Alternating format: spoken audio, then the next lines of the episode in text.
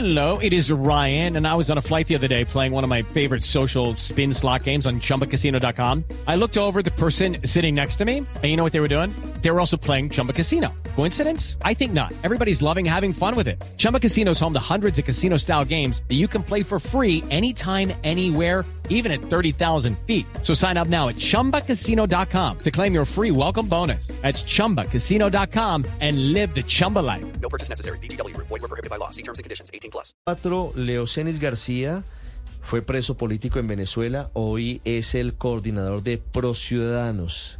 Nos atiende hasta ahora. Señor García, bienvenido a Mañanas Blue. Buenos días. Hola Ricardo, ¿cómo te va? Gracias por atendernos. ¿Está en Colombia? Sí, estoy en Bogotá. Está en Bogotá. Mire, eh, antes de hablar de, de la cumbre de mañana de cancilleres y de la expectativa a futuro para una eventual salida política a la situación en Venezuela, quisiera preguntarle por su opinión frente a la llegada sorpresiva de, de Juan Guaidó en las últimas horas a Colombia. Eh, ¿Cómo lo ve usted? Bueno, bueno, lo vi, a- eh, me enteré anoche de la llegada de Juan. Este, conversé con la delegación venezolana que se reunió con el presidente Petro, conversé con Tomás, con, con, con Gerardo Blay. Y bueno, ya a esta hora puedo decir dos cosas. Número uno, que hay un acuerdo entre todas las delegaciones que viene, el gobierno de Venezuela, el gobierno de Colombia y el de Estados Unidos para que en esa cumbre no participen ni el gobierno de Venezuela ni quien nos oponemos a ellos. Es decir, no puede estar ni el gobierno ni la oposición en la cumbre de mañana. Mm. Por eso ha habido, la oposición hemos estado reunidos a través de una delegación que estaba Gerardo Blay, Stalin González y Tomás Guanipa con el presidente Petro el domingo para escuchar nuestras preocupaciones frente a la cumbre. Pero por supuesto la llamada de Juan, que manifiesta estar, sentirse perseguido en Venezuela, este, creaba un ruido y un problema diplomático. A esta hora puedo decirle este, que, Juan está saliendo de Colombia. Eh, no puedo decir dónde, pero a dónde está saliendo, pero está saliendo de Colombia y él, a pesar de que dijo en un comunicado de que él iba a estar en la cumbre, él no va a estar en la cumbre. Y no va a estar en la cumbre este, porque técnicamente no puede estar, porque hay un acuerdo sobre el particular para que eh, los cancilleres que asisten a la cumbre puedan discutir libremente y podamos buscar lo que se quiere, una solución a la grave crisis que vive Venezuela. Señor García, eh, lo que usted nos dice es noticia, porque el comunicado de esta madrugada de Juan Guaidó dice que él eh, estaría en Bogotá pidiendo reuniones con los delegados internacionales. Incluso se habló de la posibilidad de que estuviera liderando mañana las manifestaciones en la Plaza de Bolívar que se han convocado por parte de algunos sectores de manera simultánea a la cumbre. Eh, y algunas Sí. voces dicen desde Venezuela que, Juan Guaidó tendría como destino final el exilio en Estados Unidos. ¿Hacia allá va Juan Guaidó hasta ahora, Leucenis? Le, le puedo repetir, número uno, que en, en las próximas horas ustedes sabrán dónde estará Juan. Eh, pero lo que le estoy diciendo es absolutamente eh, los términos que le estoy contando. Juan Guaidó sale de Colombia hoy y Juan Guaidó no estará en ninguna manifestación mañana, ni Juan Guaidó estará en la cumbre y yo como venezolano y dirigente opositor lo felicito porque sé que él tiene la intención, como tenemos todos los venezolanos, de, de que este proceso de negociación pueda avanzar para que se reactive el diálogo en México y tengamos unas garantías electorales que nos permitan a los venezolanos ir a un proceso transparente electoral eh, que nos ayude a salir de esta situación tan negativa que vivimos los venezolanos. Leo entre líneas y le pregunto si estoy interpretando bien, eh, señor García, que la salida de Juan Guaidó de Venezuela rumbo, usted no me lo puede confirmar aún, pero puede ser hacia Estados Unidos, forma parte de los diálogos previos entre gobierno Maduro, gobierno Petro, oposición venezolana, gobierno Petro, para crear un clima de confianza rumbo hacia la reinstalación de la mesa de diálogos?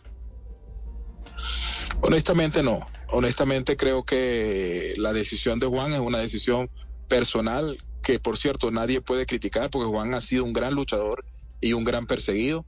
Este, en Venezuela todos estamos en libertad condicional. De hecho, parte de lo que hay que discutir es el tema de las inhabilitaciones políticas. Como usted sabe, en Venezuela yo mismo estoy inhabilitado. Yo lideraba las encuestas del año pasado a la alcaldía de Caracas y fui inhabilitado. Y todo el que tiene posibilidades en Venezuela está inhabilitado. María Corina Machado, eh, eh, Leopoldo López, Juan Guaidó, eh, bueno, una larga lista eh, de opositores. Eh, que están inhabilitados y que no pueden participar. Entonces creo que la decisión de Juan es una decisión personal y creo que al, al no permanecer en Colombia, tomar la decisión final de no permanecer en Colombia y no intervenir con el asunto de la cumbre es una decisión muy sabia políticamente y muy madura. Señor Porque García, todos los venezolanos están muy... Sí. sí, eh, Juan Guaidó va a buscar asilo. Este, yo a mí no me gustaría seguir conversando sobre este tema, yo no soy la, la autoridad para, para hacerlo, solo digo que veo muy difícil que Juan Guaidó, eh, eh, eh, que no podía salir del país, pueda regresar. Sí, le, le- le pregunto ya si último en, en este tema, eh, ¿cree que la familia lo haya acompañado, usted la familia con él, o la familia ya haya salido antes?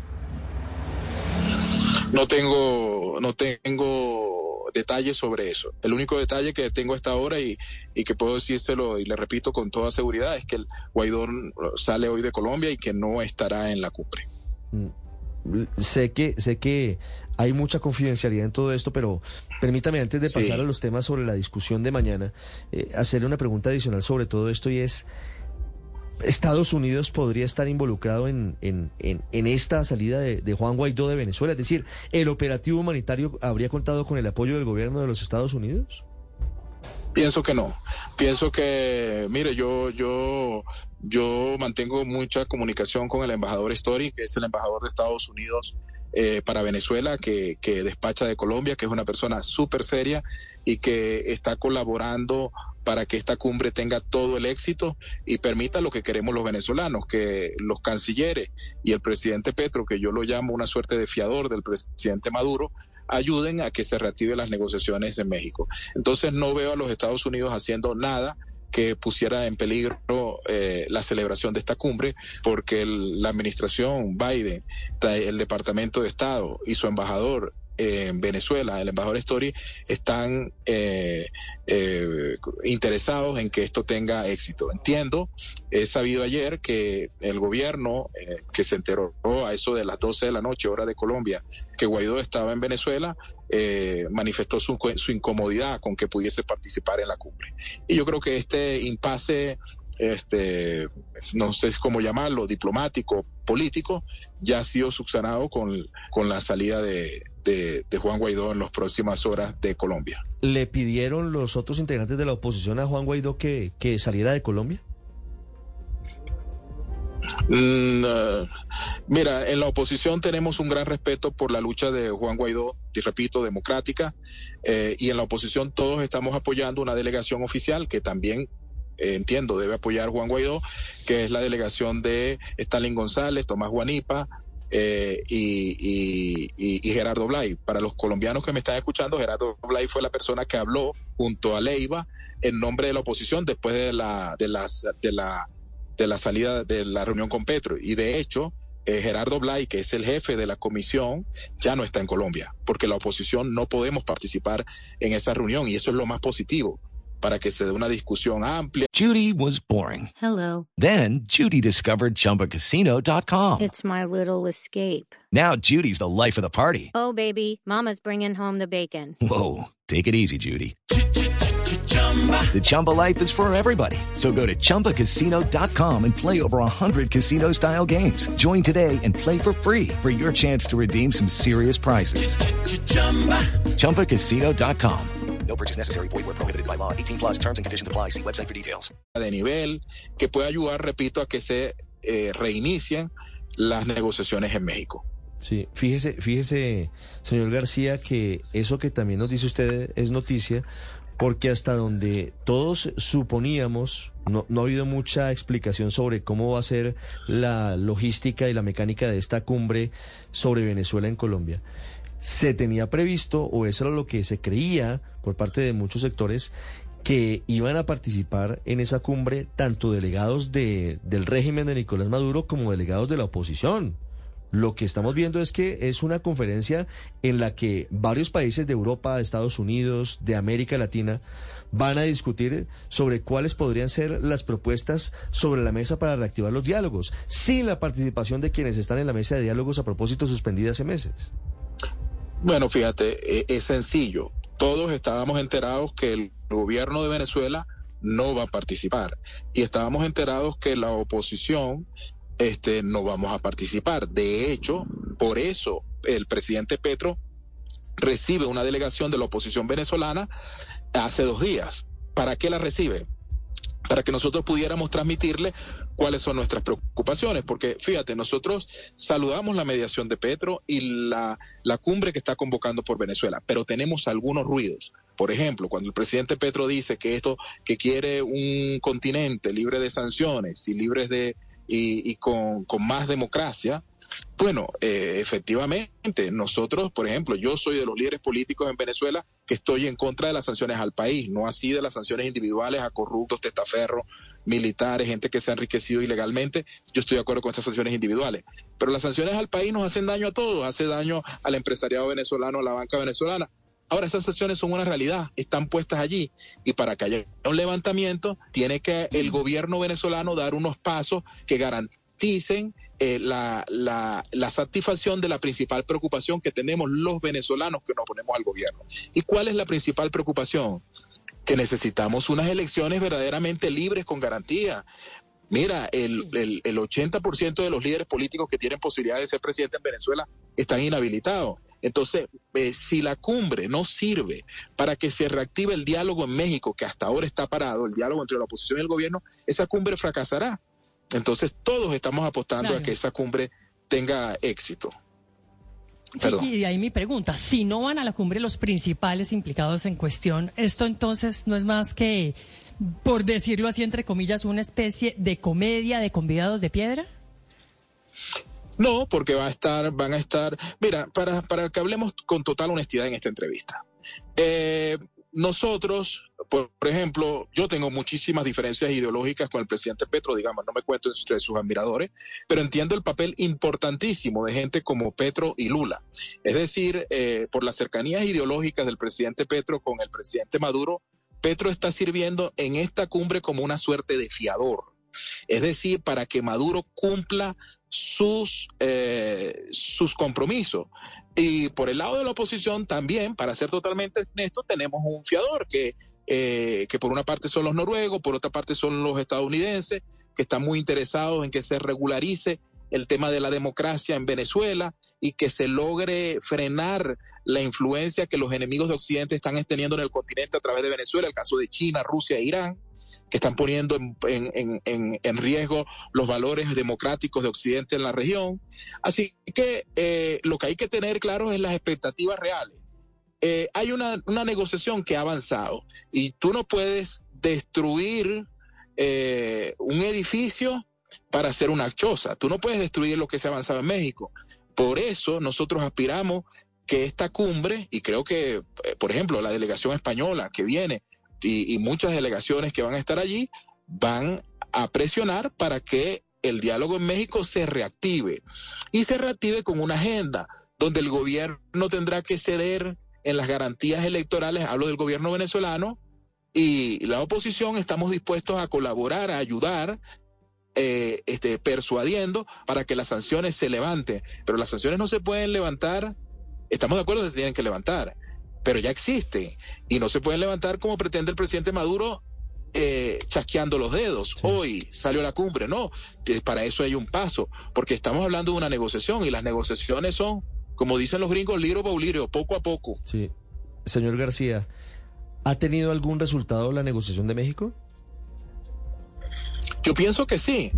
Pienso que, que el hecho de que este, unas, unas personas tan diferentes este, puedan encontrarse y sentarse en mucho tiempo, eh, como tú sabes, en Venezuela ha habido una confrontación, una división muy grande, eh, y que nos sentáramos con el gobierno a discutir ya es una, un, un, paso. Y el haber conseguido el año pasado que se desbloquearan unos, unos fondos que estaban bloqueados en Estados Unidos y Europa y que fueran administrados por Naciones Unidas, 3 mil millones de dólares, para temas de salud y temas humanitarios en Venezuela, eso es un gran avance. La voluntad política de Estados Unidos, la voluntad política de la oposición. Ahora entiendo que el gobierno eh, cree que este, esos fondos de la ONU se pueden manejar como manejaban ellos la corrupción de petróleo de Venezuela, que ha sido un escándalo que pueden ordenar que un barco salga y desaparezca en alta mar de un día para otro. No, eso tiene unos pasos y el gobierno se ha quejado de que esos pasos son lentos.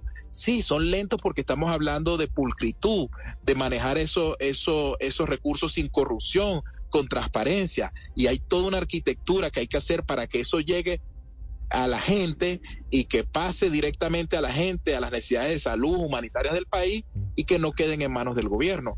Así que si usted me pregunta, sí, y es la única esperanza que tenemos es una negociación. A mí nunca me gusta hablar de diálogo, porque diálogo es perder el tiempo, es hablar sobre los problemas. Negociación es discutir los problemas para tomar decisión. Mm, pero en una, en una negociación, en una negociación, y, esta es la última pregunta, eh, Leocenis, ceden las dos partes. En una negociación, sea en lo que sea, política o, incluso monetaria, la que usted diariamente puede tener si, si va a un, a un comercio, a un local y, hace una compra y, y, de pronto pide rebaja. Cuando usted negocia, cede las partes y busquen un justo medio, por supuesto con, con otras consideraciones mucho más elevadas. No, estoy simplificando ni minimizando lo que está pasando en torno a la democracia en Venezuela. Pero ¿qué garantía hay de que Nicolás Maduro y el régimen que hoy gobierna Venezuela va a ceder. Si, si hoy pareciera que tiene las cartas a su favor, si hoy no hay una oposición unida en Venezuela, no sé cómo estén las, encuestas hoy y qué pasaría si hubiera veeduría internacional y hubiera garantías plenas, no sé si incluso si Maduro ganara las elecciones. Eh, ¿Qué, qué les hace no, mira, por supuesto, tiene que, No, yo no, yo no, yo te, yo te tengo, yo te, yo soy muy claro contigo. Yo tengo una enorme desconfianza en, el presidente Maduro y su capacidad de honrar el los compromisos. Por eso hablo de la figura de Petro como un fiador. Y, ojalá que, creo que el presidente Petro tiene que ser consciente de cuál es su papel. Estados Unidos y todo el mundo lo está viendo como un fiador para que Maduro cumpla. ¿Y con qué tiene que cumplir? Porque en Venezuela haya unas elecciones verdaderamente libres. Entiendo que el presidente Petro le manifestó al presidente Biden en la reunión que el tema de, la negociación para que se levante el precio que hay, como tú sabes, hay una captura internacional por Maduro. Y nosotros en la oposición no tenemos problemas con eso. Es decir, nosotros creemos que o tratamos a Maduro como un criminal o como un político. Si estamos negociando con él, tenemos que tratarlo como un político. Entonces no puede tener un precio sobre la cabeza. Ahora, para que cumpla Maduro sus acuerdos, que suele no cumplirlos, por eso es que la comunidad internacional está viendo importante la mediación de Petro. Y el presidente Petro tiene que saber cuál es su papel. La oposición venezolana estamos respetando su mediación, a pesar de que, por ejemplo, yo no soy socialista, yo soy una persona de centro derecha, soy un liberal. De manera que no tengo eh, muchísimo respeto por los líderes socialistas. Sin embargo, lo estamos acompañando en este proceso. Yo estoy en Colombia, que voy a tener una serie de reuniones privadas y he estado en los medios este, apoyando la cumbre y apoyando el proceso, porque nosotros queremos tener una elección libre. Maduro quiere tener sus recursos para, una, para las elecciones, porque eh, toda la preocupación de Maduro es el tema de las sanciones. Y como tú has dicho bien, todos tenemos que ceder. Yo creo que en la oposición hemos cedido bastante. Ahora le toca al gobierno ceder y el fiador de eso. Tiene nombre y apellido, Gustavo Petro. Pues ahí está la figura. Gustavo Petro dice, Leocines García es el fiador de Nicolás Maduro en el case de lo que sería la negociación política si se reanuda con los opositores. Hello, it is Ryan, and I was on a flight the other day playing one of my favorite social spin slot games on chumbacasino.com. I looked over the person sitting next to me, and you know what they were doing? They were also playing Chumba Casino. Coincidence? I think not. Everybody's loving having fun with it. Chumba Casino is home to hundreds of casino style games that you can play for free anytime anywhere, even at 30,000 feet. So sign up now at ChumbaCasino.com to claim your free welcome bonus. That's ChumbaCasino.com and live the Chumba life. No purchase necessary. BGW. Void prohibited by law. See terms and conditions. 18 plus.